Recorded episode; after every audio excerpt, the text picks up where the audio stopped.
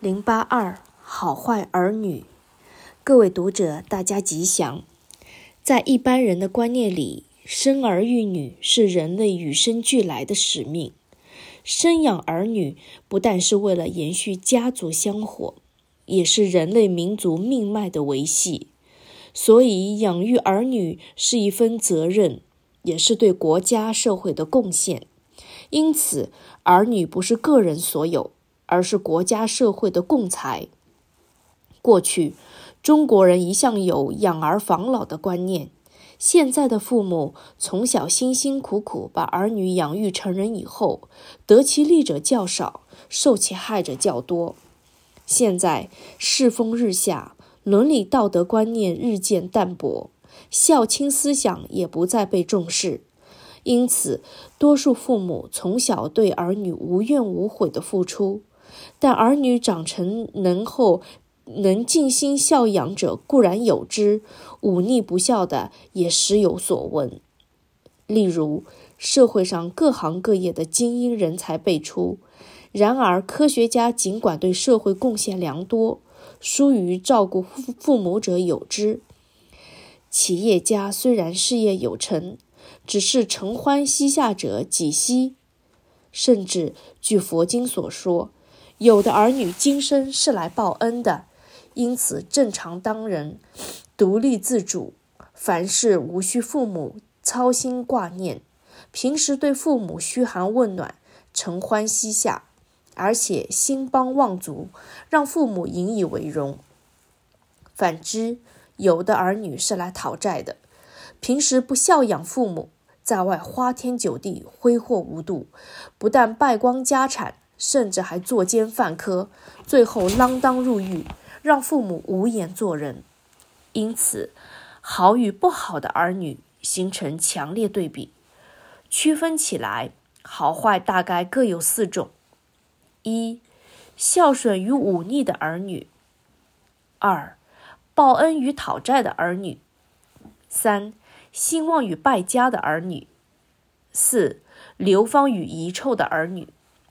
每个人的一生都扮演着各种角色，大部分的人既是父母的儿女，也是儿女的父母。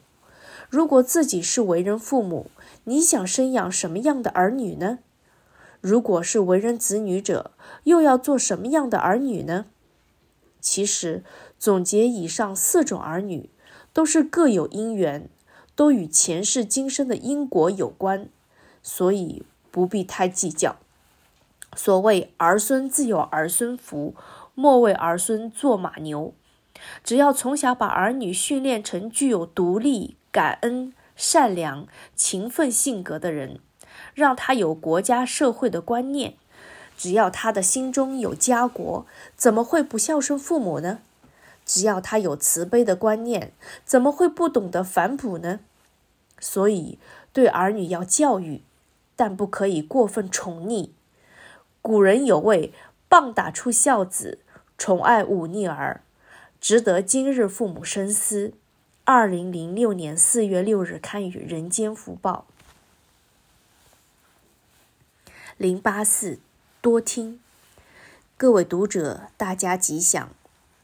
人的身体真是奇妙，眼睛能看世界形形色色的万象，耳朵能听世间无形无相的声音。听与看，尤听尤其比看重要。一场戏剧过去就看不到了，在经人讲说就听得到。墙外有人讲话，我看不到人，但听得到声音。很远的地方，影像看不清楚，但远处传来巨大的响声，我听得明白。所以在佛教里，所有经卷。都以“如是我闻”开头，意思是要我们谛听、善听、全听，凡事要多听。我们要多听一些什么呢？一、多听好人好事，会有欢喜。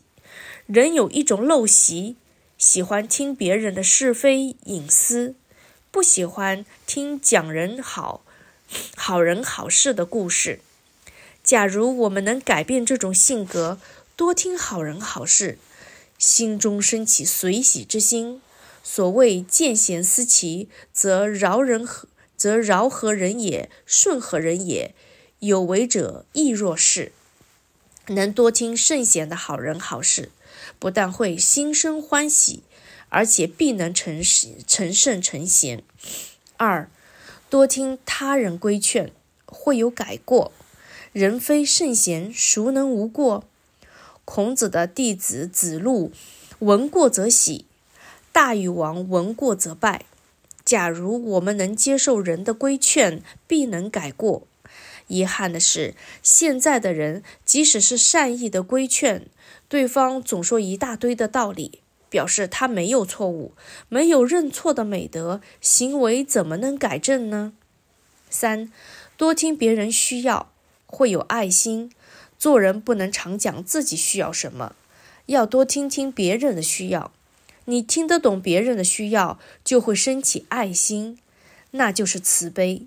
人的缺点，往往把自己的需要列为第一，对别人的需要漠不关心。可是人生在世，要靠别人的因缘助成，我们才能成事。你没有在人家需要的时候给予援助，当你有了需要，他人怎么会帮助你呢？四，多听弦外之音。学会警觉，有些朋友、长者要建议我们做什么事，他不愿意直接明说，就用旁敲侧击的方法暗示。你能听得懂他的弦外之音，就会有所警觉。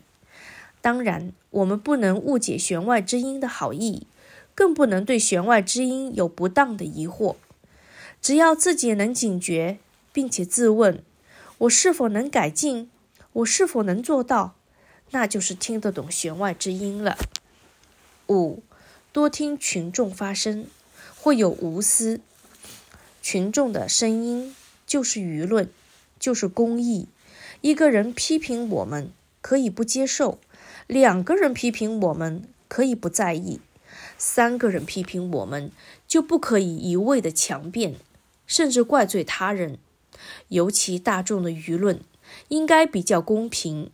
面对大众的舆论，不可以存有私心护短，不可以自我执着，能够接受公众的声音，以大公无私的雅量容纳，不但可以免过，而且可以增加善念。六，多听内心声音，认识自己，声音不是出于己口，大部分都是外来的，但是真正的声音是我们自己内心的言语。所谓因为心声，不必透过语言文字，而能在内心里为自己评断是非功过，之后还要勇于接受改过，那就算是真正的认识自己了。二零零九年一月十一日刊于《人间福报》。